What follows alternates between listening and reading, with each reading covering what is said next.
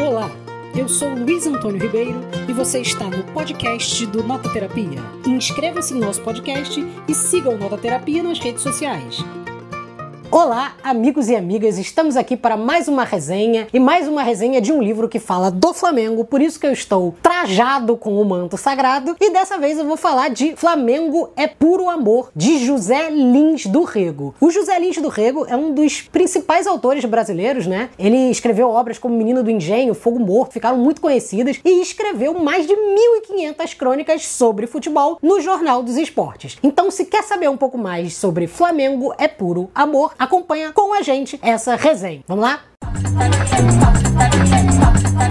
Bom, para começar a falar do Flamengo é por Amor, dos Zé Lins do Rego, eu preciso dizer que essa edição, publicada em 2002, faz um grande compilado das crônicas que ele publicou entre 1945 e 1957. Só que as principais crônicas ali estão em 45, inclusive que ele conta sobre os pracinhas que retornam da Segunda Guerra, principalmente até mais ou menos 1950, quando acontece o Mundial, né, aqui no Brasil, no Maracanã, com a estreia do Maracanã, com o Maracanazo, com a derrota brasileira. Então, apesar do livro chamar Flamengo é por Amor, as crônicas não são só sobre o Flamengo. E aí ele escreveu essas 1.500 crônicas, mas nesse livro eles publicaram 111. No caso, as melhores, fizeram uma grande seleção, né? É muito legal na introdução feita pelo Marcos de Castro, que ele fala que o Zé Lins do Rego era um cara que era mais vinculado à terra do que propriamente aos livros. E é por isso que ele se apega tanto ao Flamengo, porque o Flamengo é um time do povo, né? Um time muito conhecido e famoso por ter essa ligação muito popular. Então, o Zé Lins do Rego se liga muito ao Flamengo a partir disso, né? Outra coisa é que o título do livro, Flamengo é por Amor, não aparece em nenhuma crônica do livro. Na verdade, ele foi uma invenção do, do próprio Marco de Castro e da editora na hora que foram publicar o livro, pensando que a relação dos Zé Lins do Rego era de muito amor com o Flamengo. E aí as crônicas são muito divertidas porque conta o dia a dia dos jogos, sabe? Ele faz crônica do jogo que aconteceu ontem no Maracanã, no estádio do Flamengo, no estádio das Laranjeiras, e aí zoa o amigo dele, Bertrand, o livreiro da civilização brasileira, que era um gordo que torcia pro Fluminense. Então todas as vezes ele tá zoando, ele conta de todos os momentos que ele encontrava com jogadores e grandes jornalistas ali na confeitaria Colombo para falar sobre os jogos. Inclusive ele encontrava muito Heleno de Freitas, grande jogador do Botafogo. Então a gente pode acompanhar uma grande história do burburinho do futebol brasileiro sendo modulado por dentro da cultura, né? E principalmente do Flamengo. E aí isso que é o mais interessante, porque o Flamengo é tão popular que ele se mistura com a própria história do futebol. E não só do futebol carioca, mas do futebol brasileiro, né? Ao mesmo tempo, se eu fosse apontar uma crítica ao livro, também seria justamente isso. Eu acho que se algum leitor quer se aventurar pela história do Flamengo, eu diria para não começar com Flamengo é por amor. Porque além das crônicas não serem todas sobre o Flamengo, elas são muito pontuais a jogos que acontecem ali no momento. Então elas tratam do fervo que o futebol tinha em toda a população, mas também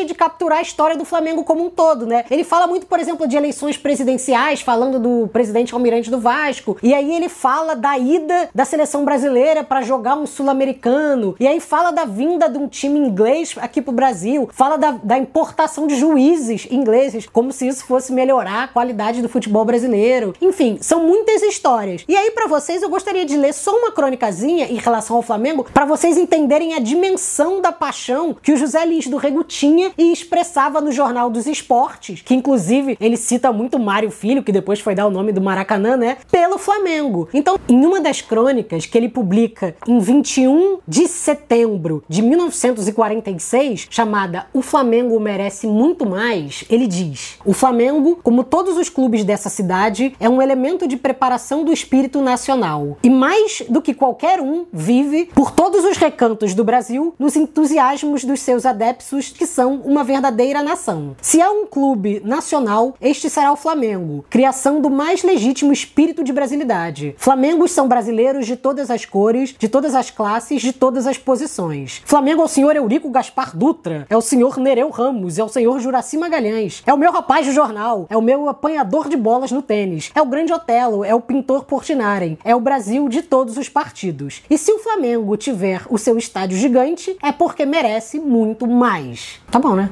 Para acabar. E essa foi mais uma crônica aqui para vocês sobre futebol e dessa vez eu falo de Flamengo é puro amor de José Lins do Rego. É muito interessante para conhecer um pouco do futebol brasileiro na década de 40 e 50 a partir da visão peculiar de um grande escritor nacional, né? Flamengo é puro amor é a dica literária futebolística de hoje. Até mais.